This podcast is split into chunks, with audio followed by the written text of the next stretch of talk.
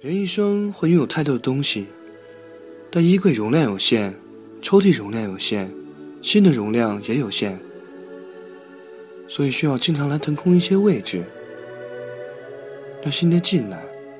但有些人衣服穿旧了，东西用坏了，都舍不得丢，心里实诚的放着一个人，容不得虚掷。舍不得先生说，东西和人一样。待在身边久了，自然就处出了感情。四岁那年，舍不得先生把我从四川达州的小县城接到了成都。那是我第一次离开父母，也是第一次看见城市的样子。舍不得先生的公司给他配了套房，门前有密密麻麻一排叫不出名字的花。那个时候，我在屋里的大理石地板上打滚，趴在窗头上看天。感觉人是可以摸到的，空气也都是香的。舍不得先生是个天生的艺术家，他写了一首没有练过却字迹隽永的毛笔字。他会用废弃的硬纸片钉成一本簿子，写上字，给我当生字卡。以至于我在上小学一年级的时候就已经认识了几百个生字。某天看见他书桌玻璃板下压了一张老虎图。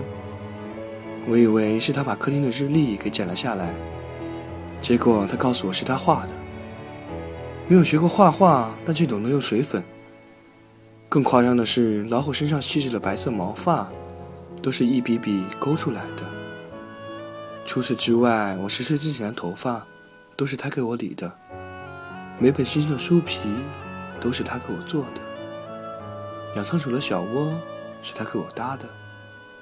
就连自行车、台灯、计算器坏了，也是他给我修好的。他拥有一切无法企及的能力，活脱脱一个现实版的哆啦 A 梦。在父母来成都之前，我跟舍不得先生一起生活，所以建立了非常深厚的革命情感。从尿床后，他给我洗床单，每天带我去楼下晨跑，辅导我写作业。用口水给我涂蚊子咬的包，到看电视的时候给我抠背，以及不厌其烦的喂我吃饭。舍不得先生的教育方法绝对是溺爱型，但好在我没有恃宠而骄。说到吃，不得不说一下舍不得先生的倔脾气，他不喜欢下馆子。每当我在他面前说到外面餐厅吃到的菜时，他总是能默默的记着。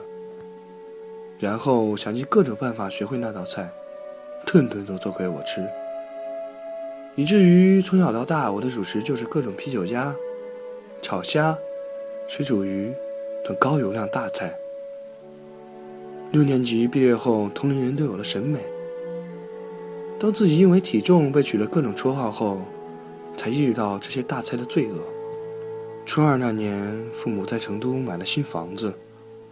我自然要离开舍不得先生，跟他们一起住。但好在离他家也就半个小时的车程。还记得搬新家那天，舍不得先生给我打包行李。他从床底下拉出一个铁箱子，想让我爸带上。我打开一看，里面装满了小时候的玩具和不穿的旧衣。我回呛他，没有用的东西就丢掉吧。他倒是执拗。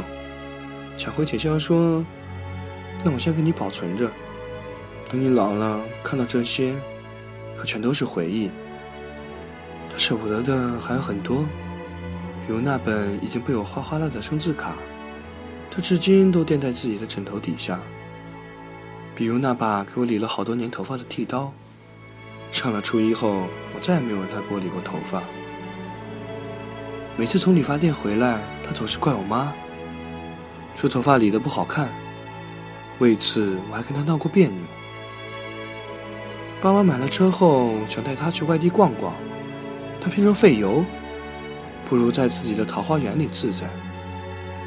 还有他给我做的每一道大菜，自己都舍不得动一下筷子。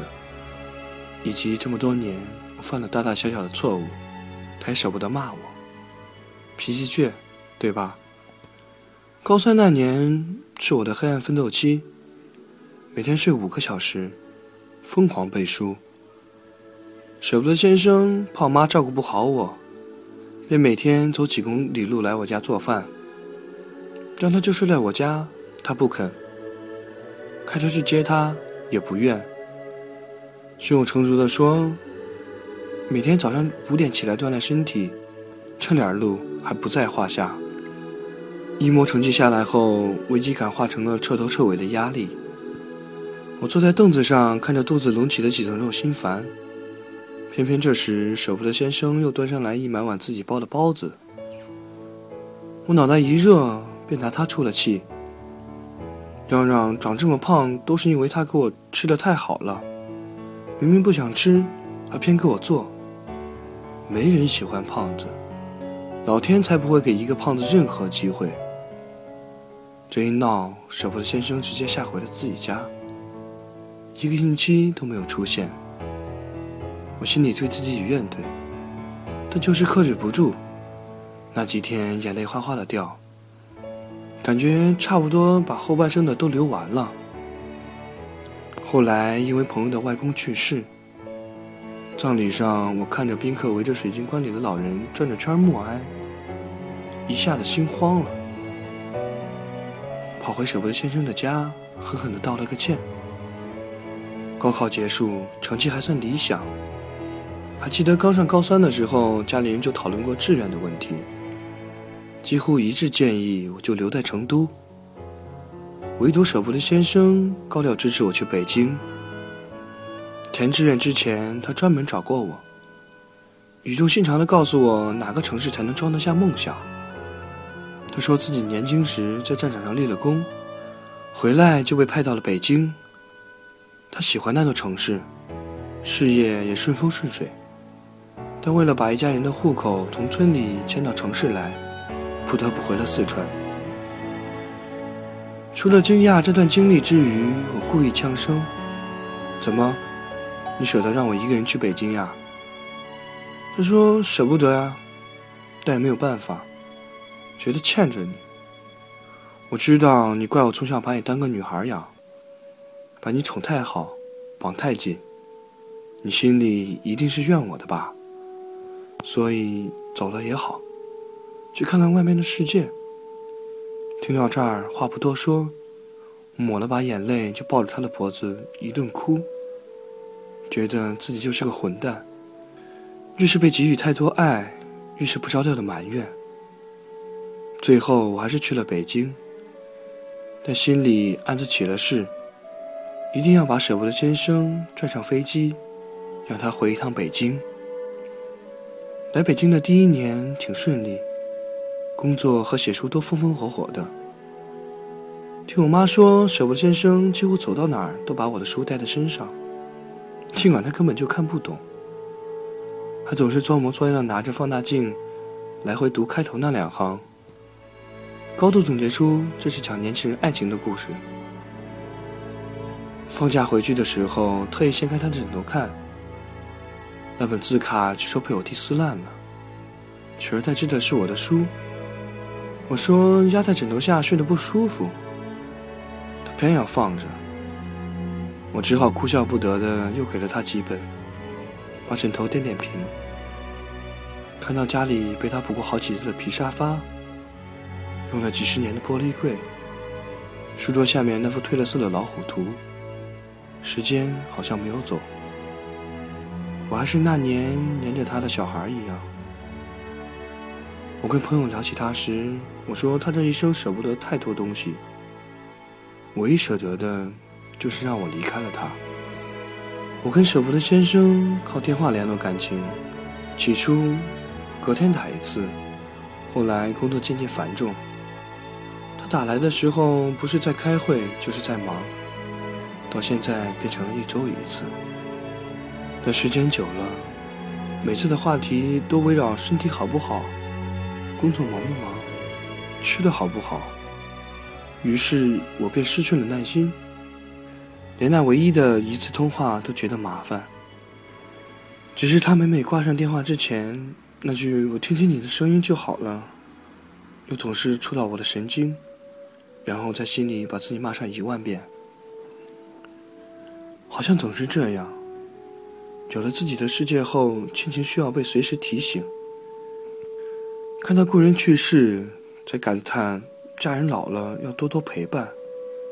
看见一篇文字，听了一首歌，才会幡然醒悟自己对家人是不是做的不够好。或许只有我们真的失去了，才会懂得那些一辈子舍不得的人心里的担忧和怅然。现在我一回家，舍不得先生仍会做一桌子大菜，只是味道不那么好吃了，因为他总是忘记放盐。我坐在他身边的时候，他也总会不自觉地把手伸过来给我抠背。只是没多一会儿，他就低着头睡着了。我看着头发又白又硬，像一根根鱼线。电话里，他呜咽着重复着上一次的话题。我在说话的时候，还经常喂半天。我以为是自己手机的问题，一看铃声已经是最大。在听见的那一声声喂，鼻子难免泛酸。时常想起年少时舍不得先生碰见熟人，常去跟他们握手。我总会很没礼貌地扳下他的手，不怀好意地盯着那些人。舍不得先生哭笑不得，因为那个时候我心里觉得。他只能是我一个人的爷爷。